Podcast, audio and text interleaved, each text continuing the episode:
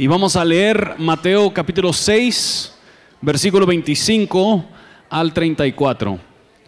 Mateo 6 viene inmediatamente después de Mateo 5, por si no sabían. Entonces ahí estoy para servirles. La palabra del Señor dice lo siguiente en el nombre del Padre, del Hijo y del Espíritu Santo. Por eso les digo, no se preocupen por su vida.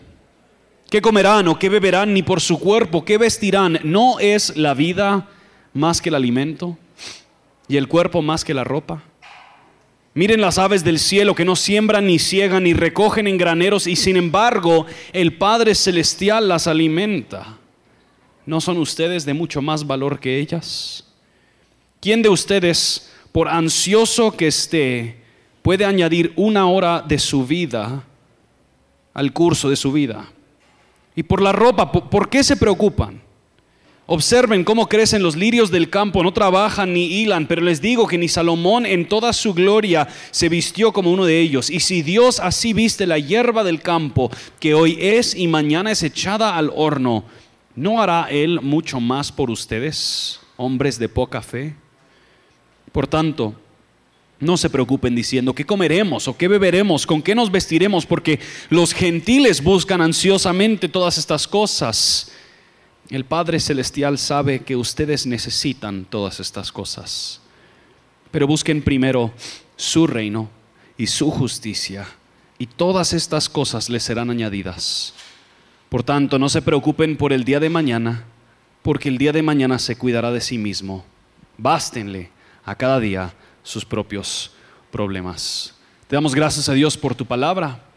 Te damos gracias, Señor, que tú nos hablas mediante tu palabra.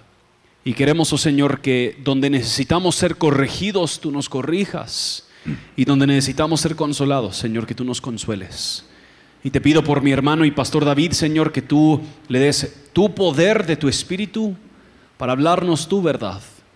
Y que obres en nosotros para tu honra y tu gloria. En el nombre de Jesús oramos.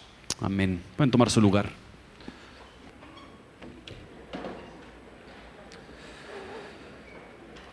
Muy buenas tardes. Estamos en nuestra serie Una comunidad de contrastes basada en el Sermón del Monte. Ya llevamos varias semanas estudiando este pasaje y nos falta solo el capítulo 7. Hoy terminamos el capítulo 6. Así que cuando comenzamos una de estas series parece que nunca se va a terminar, ¿verdad? No, pero sí, sí se termina, ¿verdad? así que eh, septiembre y, un domingo de octubre vamos a seguir estudiando ah, el capítulo 7 de Mateo y con eso concluimos entonces el sermón del monte. A lo largo del capítulo 6 Jesús nos ha hablado de dos plagas que como parte de esta comunidad de contrastes nosotros tenemos que evitar. La primera plaga ah, es la hipocresía religiosa. Y Jesús nos dijo, guárdense de no hacer como hacen los fariseos y los escribas. Guárdense de no orar como los gentiles, ¿verdad? Que repiten y repiten. Entonces tenemos la limosna o el dar, la oración y también el ayuno.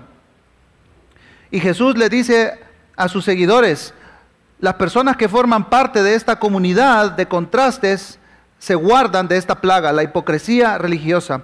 Y a partir del versículo 19 hasta el 34, hasta el final del capítulo 6, nosotros vamos a ver que Jesús nos enseña a nosotros como sus discípulos que nos guardemos de otra segunda plaga, y es la plaga de la ansiedad. Jesús conecta la fuente de esta ansiedad al dinero, que lo mencionó en los versículos anteriores. Jesús no cambia de tema. Jesús sigue exponiéndonos cómo luce una vida gobernada no por las preocupaciones que producen nuestras necesidades físicas, sino que tiene como centro la búsqueda de su reino y su justicia. Así que a lo largo de estos versículos nosotros vamos a aprender ocho razones que nos da Jesús por las cuales no debemos preocuparnos. Y tal vez digas, ocho son demasiadas, ¿verdad? Ah, pero bueno, todos tenemos diferentes tipos de ansiedad y preocupación. Y tal vez en estas palabras de Jesús, Dios tiene una idea, dos ideas que pueden suplir esa necesidad en tu vida y en tu corazón. Así que comencemos con la primera.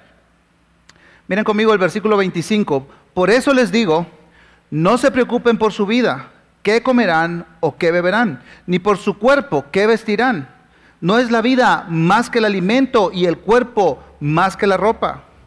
Y con este versículo Jesús nos introduce a la conclusión del capítulo, ¿verdad? Y por supuesto está conectada con el versículo 24. Miren conmigo Mateo 6, 24. Nadie puede servir a dos amos, pues odiará a uno y amará al otro, será leal a uno y despreciará al otro. No se pueden servir a Dios y estar esclavizado al dinero. Entonces el versículo 25 Jesús dice, por eso les digo, en otras palabras, si nuestro tesoro es el correcto, vamos a comprender que nuestra vida es mucho más que lo que comemos, que lo que bebemos y con la ropa que nos vestimos. Y esta, hermanos, hermanas, es una poderosa razón para no preocuparnos. Por eso Jesús dice tres veces en estos versículos, no se preocupen, no se preocupen, no se preocupen, ¿verdad?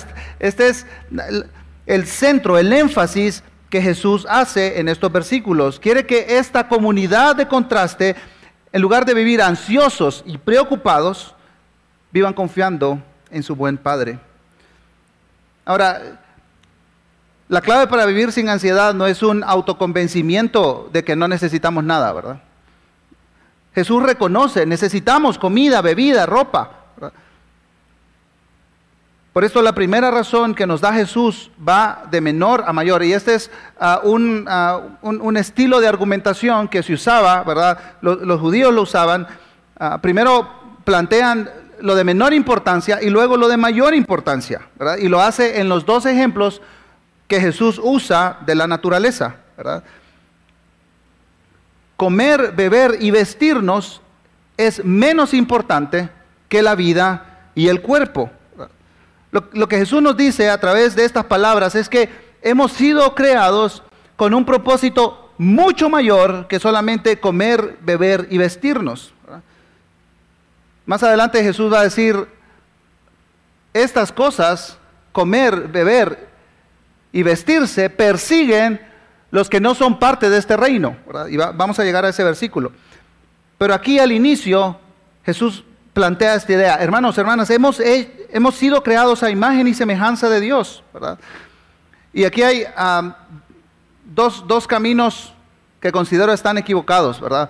Algunas personas, el, eh, si fuera de la, de la iglesia podemos decir, ¿verdad? Exaltan al ser humano y reducen todo el tema de la contaminación y la perversión moral que ha traído el pecado, ¿verdad? Entonces, el, ser humano es todo, ¿no? Pero dentro de la iglesia hay algunos sectores que dicen, no, no, no, el ser humano es un gusano. El ser humano es pecador y eso es lo que destacan.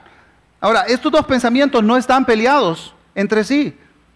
Hemos sido creados a imagen y semejanza de Dios, pero el pecado ha distorsionado la imagen de Dios en nosotros. Y por eso nosotros necesitamos a Cristo para que Él comience este proceso de redención de este lado de la eternidad, comience a transformarnos. Así que no, fuimos creados como los animales para vivir por instinto. ¿Cuáles son tus metas en la vida? Comer, beber y vestirme. Eso es todo. Para eso vivo yo. Voy al trabajo para tener comida y comida para ir a trabajar. Y Jesús nos desafía aquí con una pregunta retórica. Él dice, ¿no es la vida más que el alimento y el cuerpo más que la ropa? En los evangelios vemos a Jesús haciendo preguntas por todos lados. según algunos cálculos, ¿verdad? depende de la versión con que se cuente, pero hay más de 300 preguntas que Jesús hace a otras personas. Y, y en este pasaje Jesús hace ocho preguntas. Cinco de estas preguntas son preguntas retóricas, preguntas que no necesitan una respuesta. Y esta es la primera. No, es la vida más que el alimento y el cuerpo más que la ropa. La, respuesta está en la misma pregunta. Tendríamos que decir, por supuesto, Señor, nuestra vida es mucho más que lo que comemos. Nuestro cuerpo es mucho más que lo que vestimos. Y en el versículo 26 Jesús va a ampliar este concepto con el ejemplo de las aves. Miren conmigo Mateo 6, 26. Miren las aves del cielo, que no siembran ni ciegan, ni recogen en graneros. Sin embargo, el Padre Celestial las alimenta. Otra pregunta retórica. ¿No son ustedes de mucho más valor que ellas? Así que en este versículo 26 encontramos la segunda razón para una vida sin preocupaciones, sin ansiedad. Para tu Padre, tú vales más que las aves del cielo. Me puse a googlear ahí cuántas aves hay en el mundo. No hay, nada serio en el Internet con respecto a eso, ¿verdad? Pero resulta que una, universidad en Australia se pusieron como meta hacer esa investigación, ¿verdad? Ahora, dejaron un margen de error muy grande. ¿verdad? Ellos dicen que, que hay de 50 mil millones de pájaros a 428 mil millones de pájaros. Es por si nos equivocamos, ¿verdad? nada serio de eso. Lo, que sí coinciden es que hay más de 18 mil especies diferentes de aves. 18 mil. Ahora, Jesús no está hablando en este pasaje de las gallinas que alguien puede tener en la casa, ¿verdad? Para que le pongan huevitos y hacer su desayuno, ¿verdad? No, está hablando de, esas aves que uno cuida intencionalmente, ¿verdad? O de los pingüinos que están en el zoológico, ¿verdad? Alguien las llega y los cuida, no. Eh, eh, recordemos el contexto, ¿verdad? Jesús está hablando a una multitud al aire libre, ahí a, a la orilla del lago, ¿verdad? En esta ladera, en esta colina con vista al mar de Galilea, y la, multitud está compuesta mayormente por, por personas sencillas. Ahí hay granjeros, hay pescadores. Son personas que viven el día a día, ¿verdad? Algunos campesinos, tal vez alguien que comercializaba cosas en el mercado, pero era una economía informal. Entonces, Jesús dice, yo, los veo a ustedes y miro las aves, Y, yo me imagino a Jesús diciéndole, miren, ahí van los pájaros.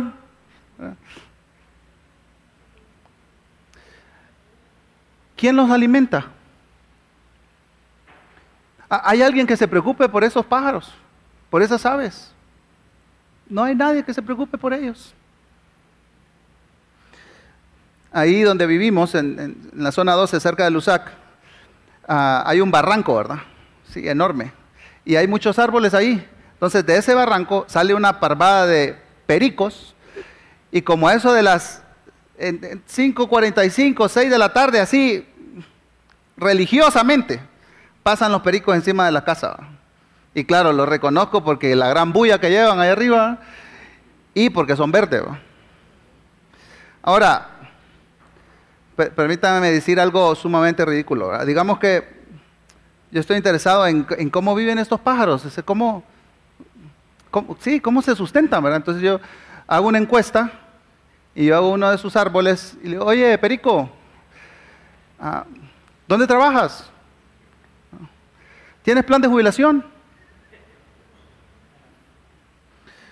Ah, ¿Te van a cortar la luz o pagaste?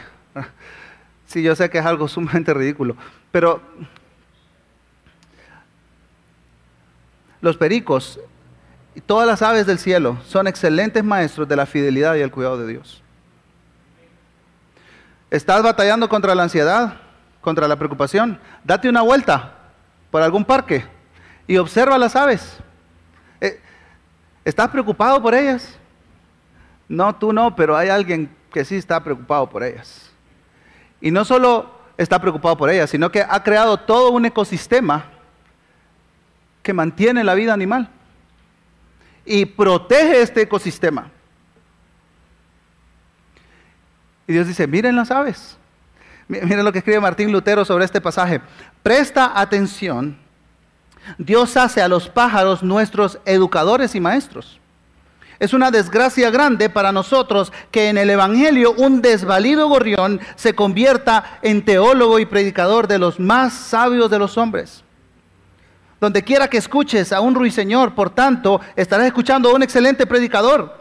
Es como si nos dijera, yo prefiero estar en la cocina del Señor. Él hizo los cielos y la tierra, y Él mismo es el cocinero y el anfitrión.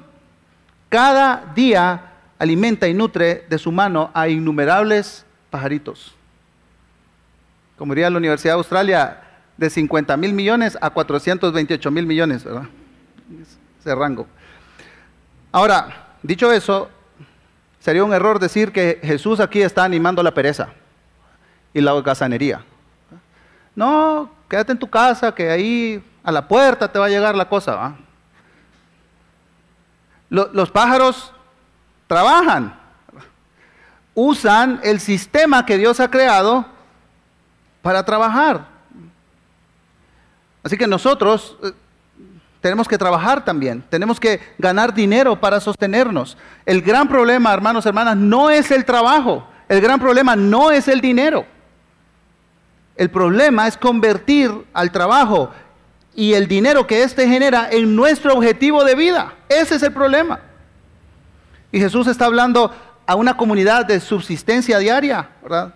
No habían supermercados, no habían refrigeradores, no, no tenían bisacuotas, ¿verdad?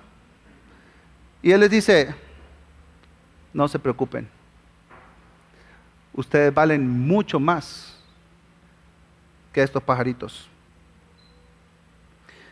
Y Él termina este versículo con otra pregunta, ¿verdad? ¿No son ustedes de mucho más valor que las aves? Hermanos, hermanas, nosotros no hemos sido creados para vivir por instinto.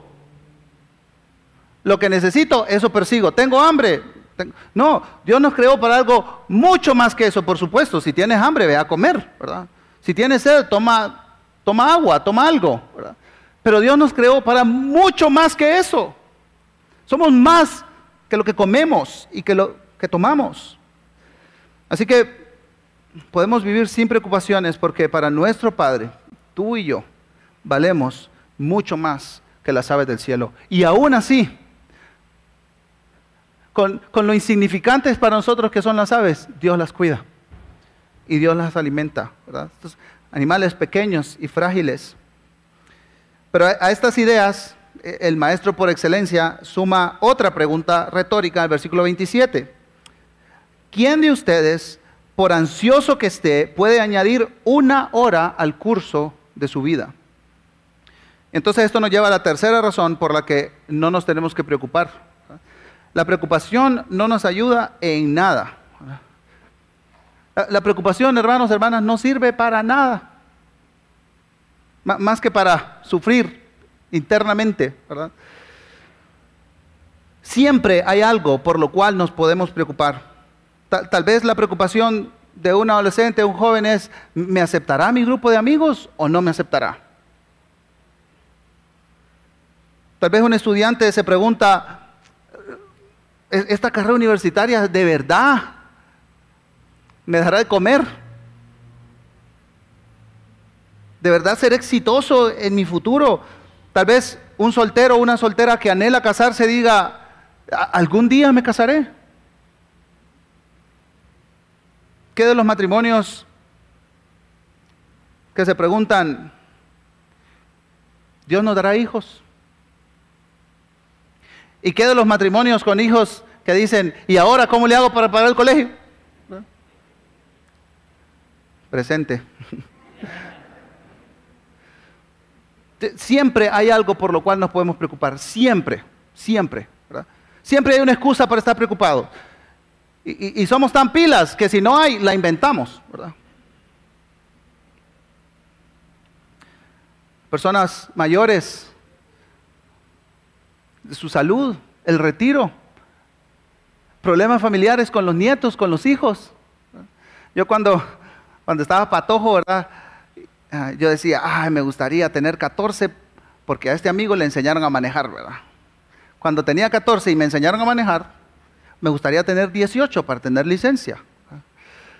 Cuando tuve 18, tenía licencia y podía votar, decía, ah, ya quiero casarme. Cuando me casé, ay, ¿qué será tener hijos? Hasta que un día un amigo me dijo, David, la vida nunca se pone más fácil.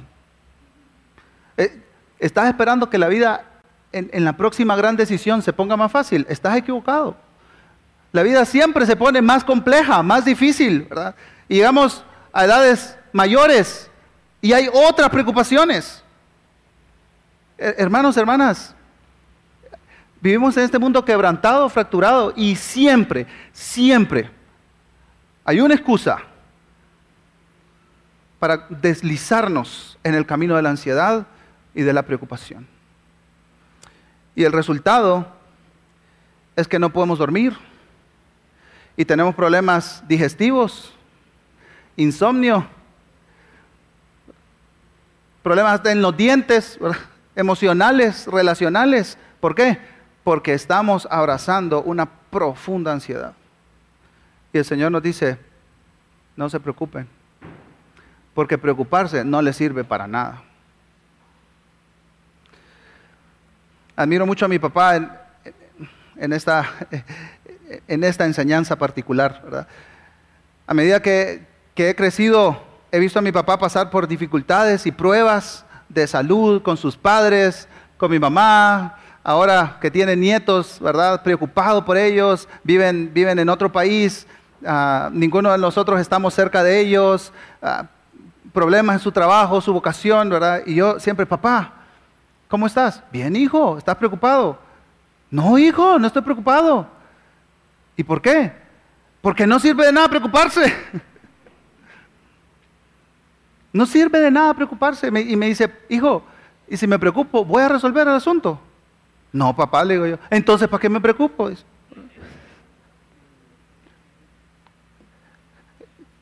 Al fin, de, ¿de qué sirve preocuparnos? No, nos ayudará a resolver nuestro problema. La, preocupación y la ansiedad no nos lleva a ningún sitio. No nos hace bien a nosotros, Ante cualquier cosa que cause preocupación, podemos estar seguros de que preocuparnos no resolverá el problema. No resolverá el problema. Solo nos abatirá mientras tratamos de enfrentarlo. En resumen, preocuparse es inútil no sirve para nada. Es una pérdida de tiempo, de ideas, de energía emocional, mental. Ahora, Jesús no dice no planifiquen para el futuro. Él, él, no está diciendo eso. Deberíamos hacer planes para eventualidades en el futuro. Él, no está condenando el seguro médico, no está condenando un seguro de viaje, un seguro de carro, no está condenando eso. Lo que condena a él es la preocupación por esas cosas. Tal vez algunos de ustedes han escuchado de Corrie ten Boom. Ella fue una holandesa que junto a su familia hospedaba judíos en medio del holocausto nazi. La descubrieron a ella, a sus papás, a sus hermanas, las metieron en un campo de concentración. logró sobrevivir, salir, y ella escribió en uno de sus libros lo siguiente. El afán no vacía al mañana de tristezas, vacía al hoy de su fuerza. Voy a repetir eso, hermanos. El afán no vacía al mañana de tristezas, vacía al hoy de sus fuerzas. Y por eso entonces, versículos 29 y 30, Jesús nos enseña el, cuarto elemento de, de, por qué no tenemos que estar preocupados. Miren conmigo versículos 28 y 29 del capítulo 6. Y por la ropa, ¿Por qué se preocupan?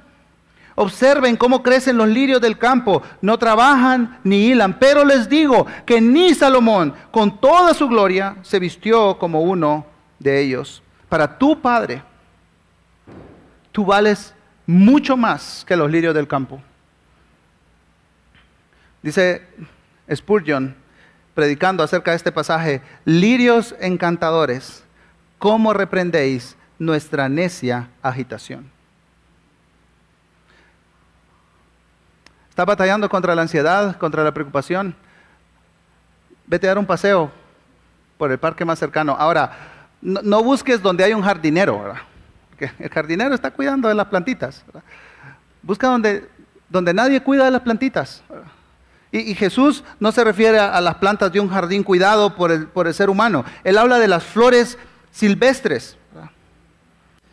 Así que igual que los pájaros, con mucha seguridad, ahí a, la ladera de este monte habían, ah, había pasto, ¿verdad? Y en medio de ese pasto habían brotado estos lirios silvestres. Y Jesús, diciendo estas palabras, señala, ven, ven todo esto sobre lo que ustedes están parados. ¿Quién lo cuidó?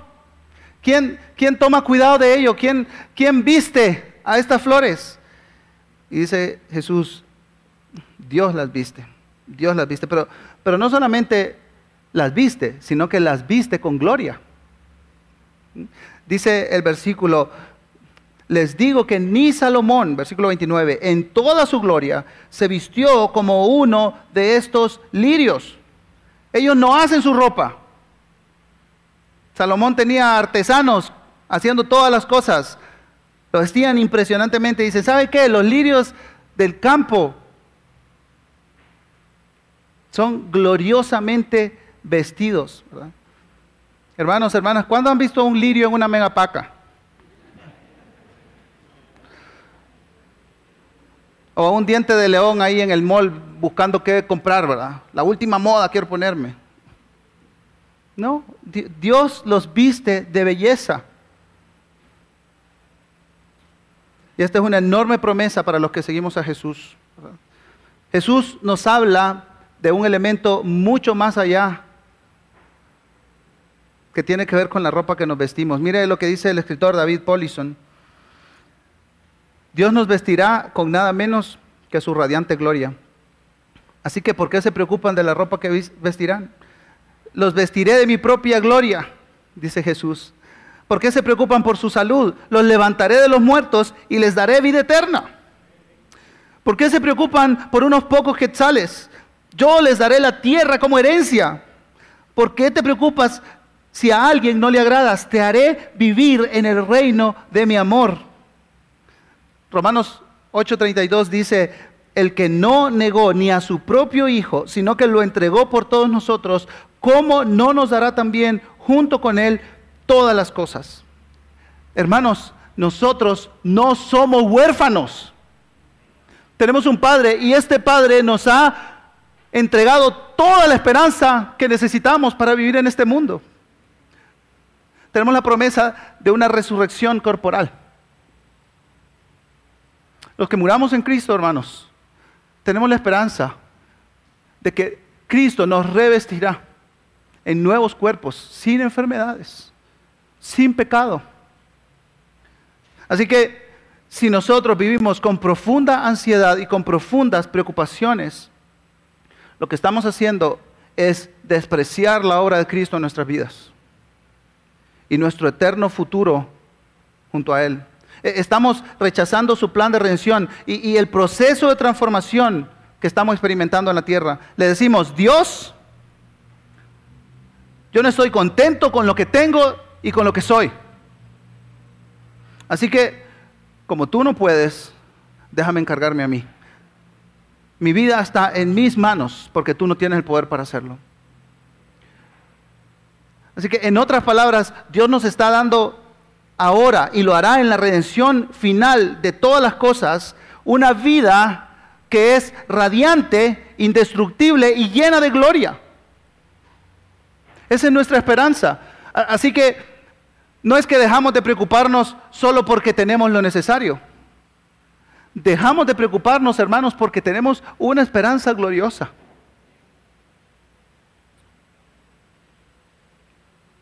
Por eso dejamos de preocuparnos.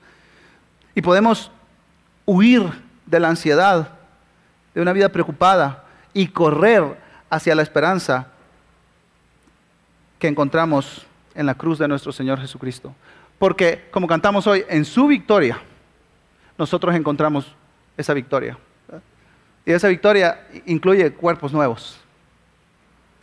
Es, una esperanza gloriosa. Así que no, solamente es Dios te va a vestir con la ropa que necesitas para ir al trabajo para ponerte cada día. No, es, esto es una promesa mucho más grande.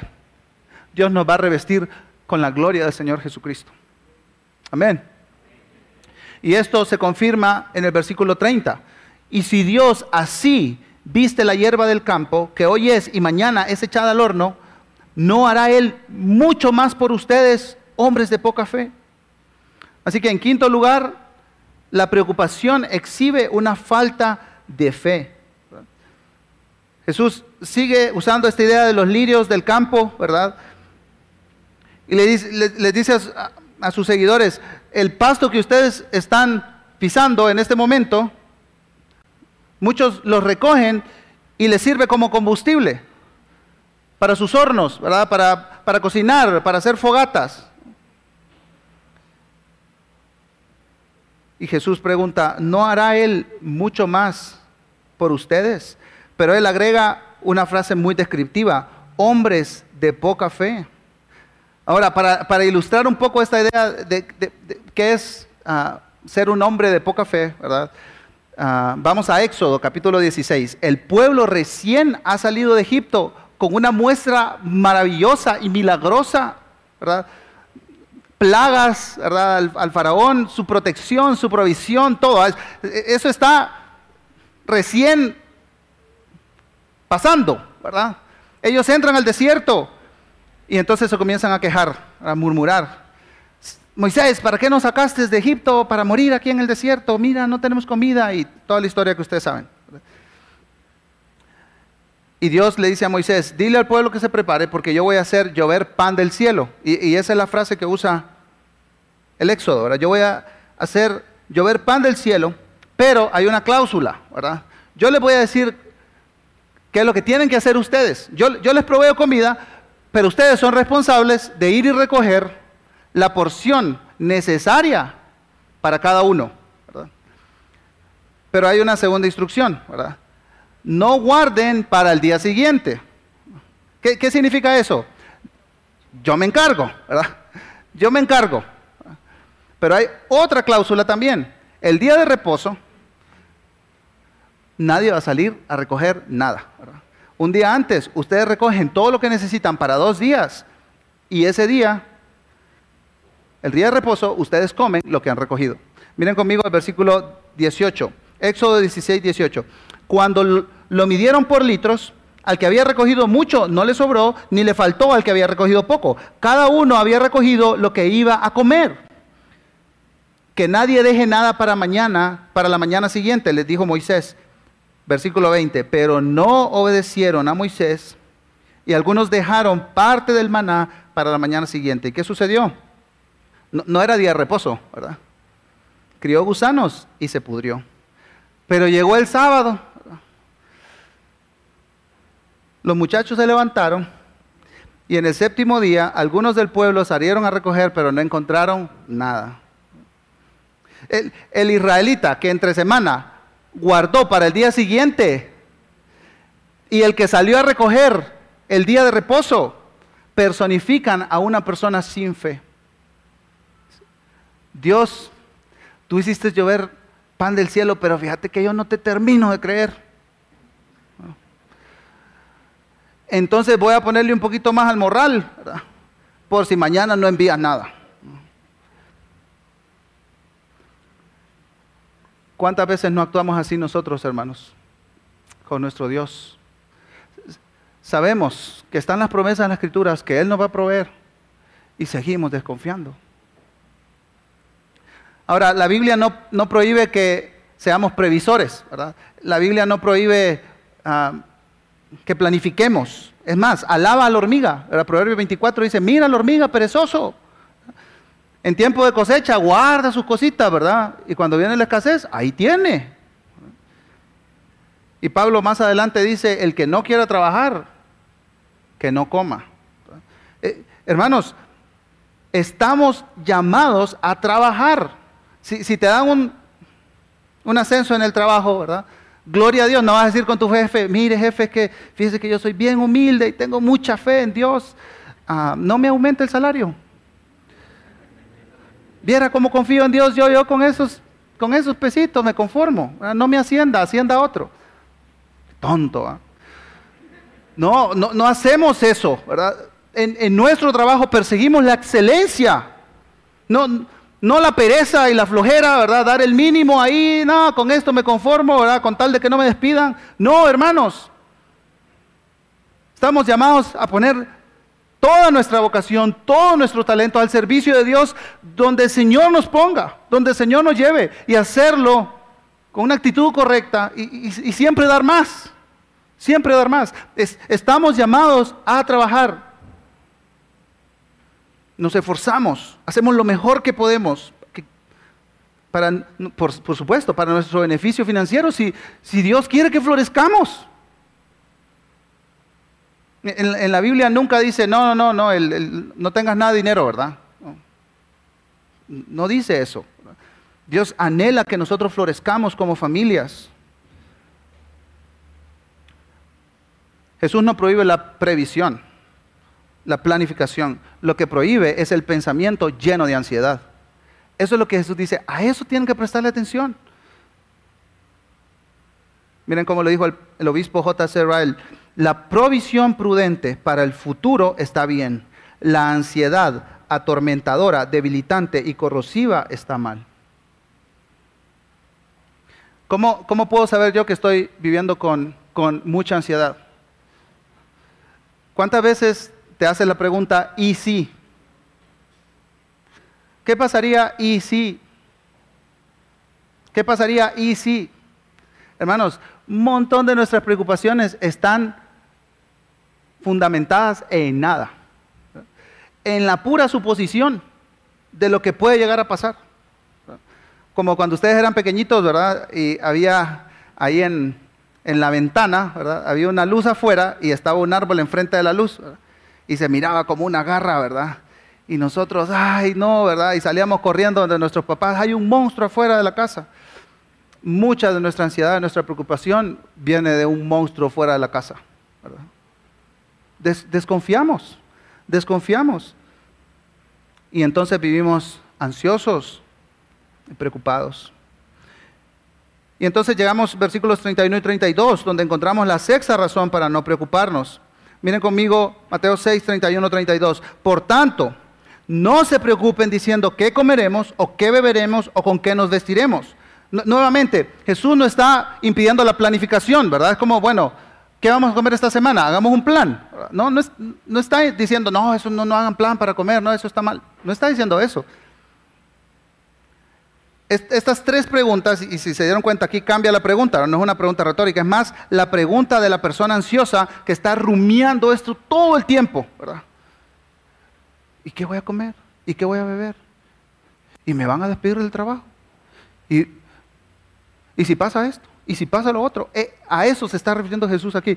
Dice el versículo 32, porque los gentiles, y aquí Jesús se refiere a las personas que están fuera del reino, que no son parte de esta comunidad de contrastes, buscan ansiosamente todas estas cosas, que el Padre Celestial sabe que ustedes necesitan todas estas cosas.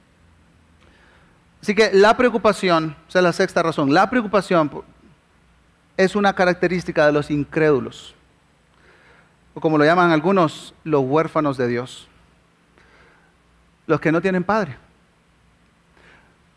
Pero si tú has reconocido al Señor Jesucristo como tu Salvador, has puesto tu fe en Él, en el mensaje del Evangelio, tú no eres huérfano. Amén. Tú tienes un Padre. Y este Padre está preocupado por ti. En medio de cualquier situación, está preocupado por ti. Centrar nuestra vida en el alimento, la bebida o el vestido nos pone al mismo nivel que los incrédulos.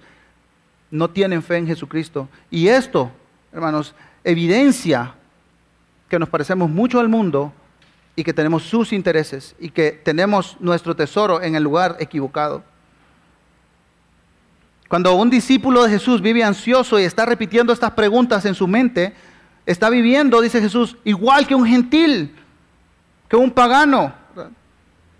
Y esto, hermanos, nos lleva a muchísimas cosas que se conectan directamente con nuestra salud, como ya lo mencionamos antes.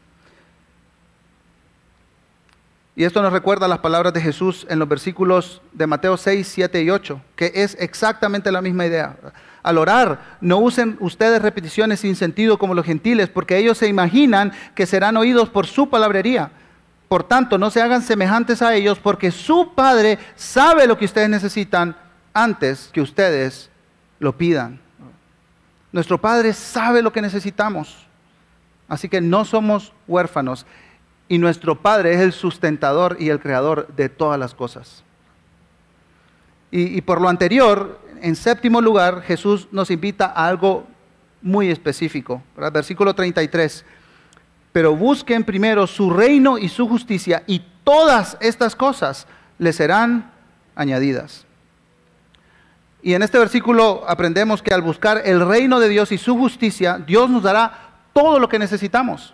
Ahora, tal vez si alguien se pone en la puerta y dice, ok, vamos a hacer una encuesta, ¿verdad? ¿Qué es el reino de Dios para cada una de las personas que estamos acá?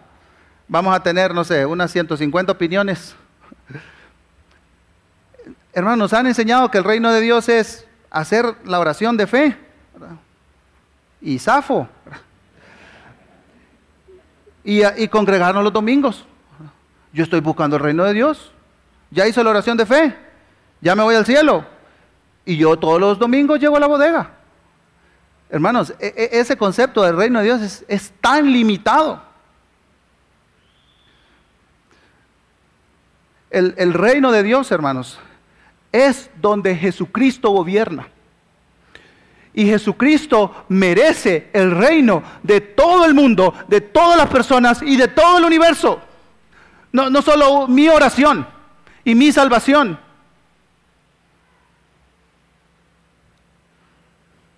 Las escrituras hablan mucho sobre el reino de Dios y su justicia.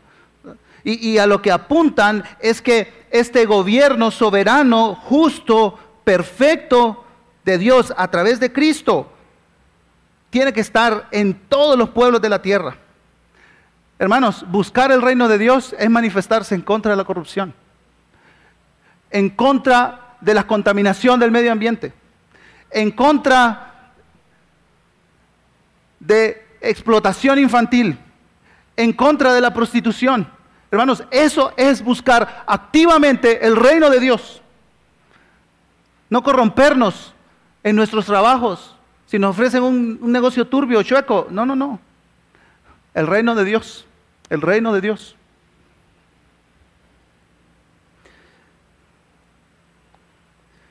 Buscar el reino de Dios y su justicia es anhelar que en cada rincón del mundo quien gobierne sea el Señor Jesucristo, con su justicia y con su paz. Y que cada rincón del planeta florezca en todas las áreas del ser humano. Porque ese es el plan de Dios. Ese es el plan de Dios. Para ilustrar este punto, permítanme contarles una pequeña historia. Hudson Taylor, un hermano de Inglaterra, siglo XIX, salió para China con una convicción de que ah, estaba siendo llamado por el Señor para predicar el Evangelio en este país. Enormes cantidades de terreno sin testimonio del Evangelio. Llegó a las costas de China y él dijo, aquí se está predicando el Evangelio, voy a ir un poco más allá. Y fue uno de los primeros, uno de los pioneros en entrar al interior de la China.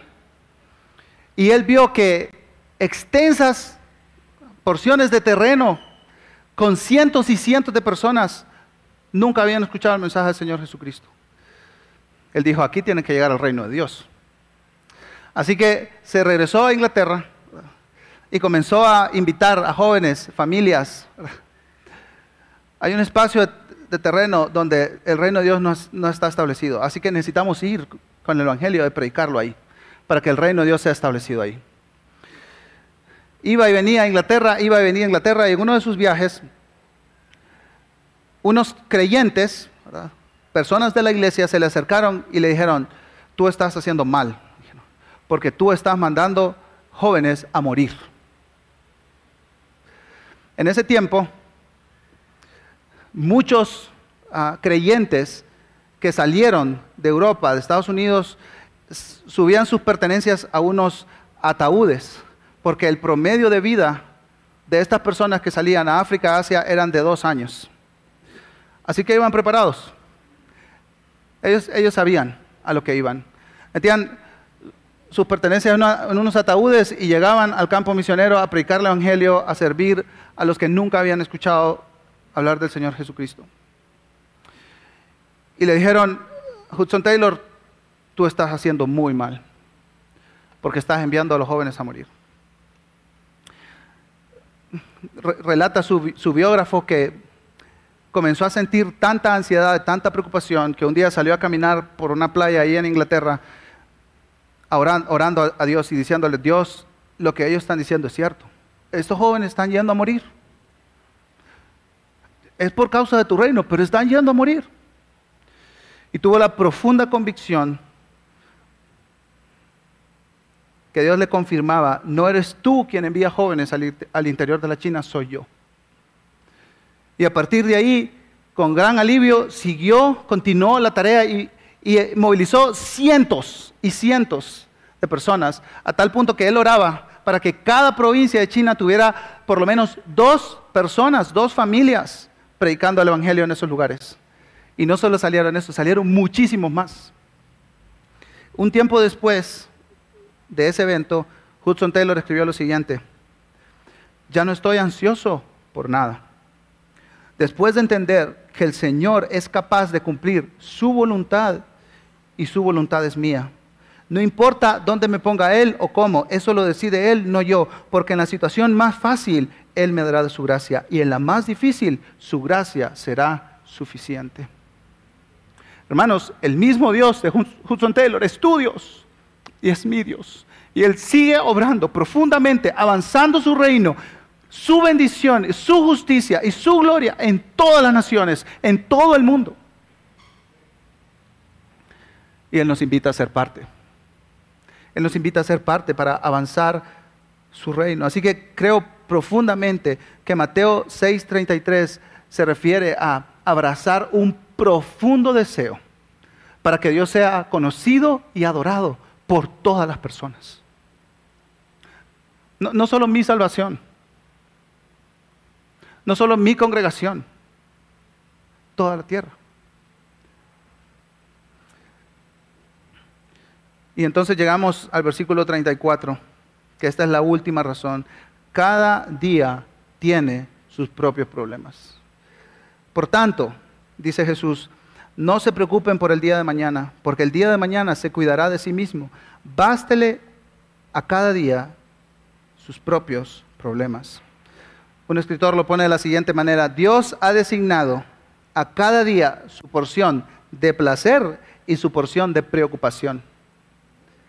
Y así como son nuestros días, el Señor nos dará fuerzas para lo que estamos viviendo. Por lo tanto, no nos apropiemos de los problemas que Dios ha asignado para el día de mañana.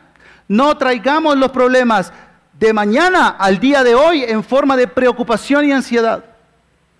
Y termina diciendo, confíen en que Dios será también el Dios de mañana. No sé qué grado de ansiedad y preocupación hay en tu corazón. ¿Qué, es lo que te preocupa? ¿Qué, qué es lo que te pone ansioso? Y que te lleva a tantos problemas de, de salud, insomnio.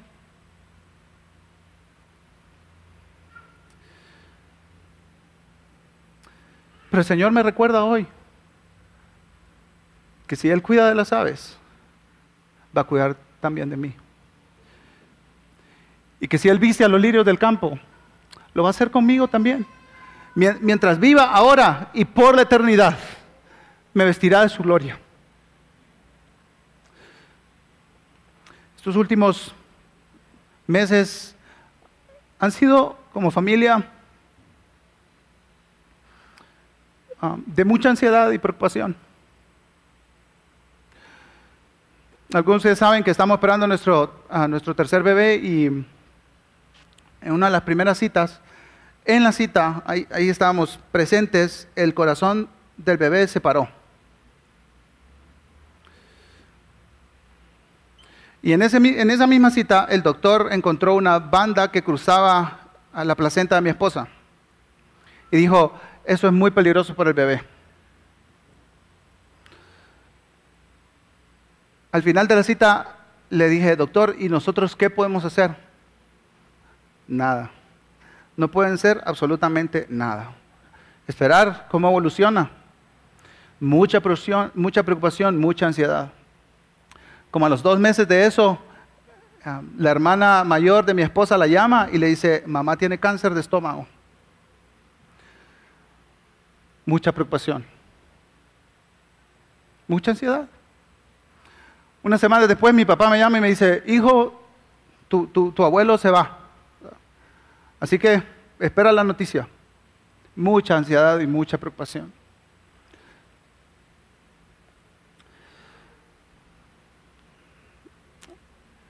¿Has, vivido momentos en los que sientes que todo en tu vida va a colapsar? En tu mente están gobernando estas preguntas de ¿y si? ¿Y si, a mi mamá le pasa lo peor? ¿Y, ¿Y si no tengo para nuestras responsabilidades financieras mensuales? ¿Y si no paso el examen? ¿Y si no entro en esa carrera en, la universidad? ¿Si mi hijo no va al colegio? ¿Si nunca me caso? Y todos estos y si nos llenan de una profunda preocupación y ansiedad. Así que mientras el grupo de música pasa, quiero invitarles a cada uno de ustedes, hermanos, para que hablen con el Señor ahí donde están. Y les digan, Dios, estoy profundamente ansioso y profundamente preocupado por estas cosas.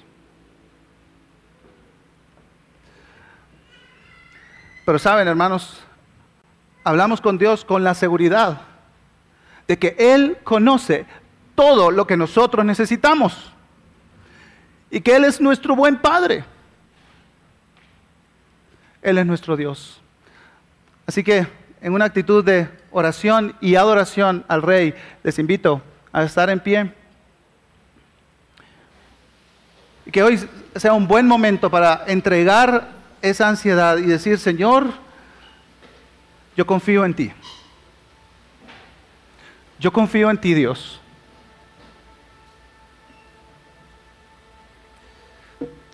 Batallemos contra la ansiedad, adorando a nuestro Señor y Salvador.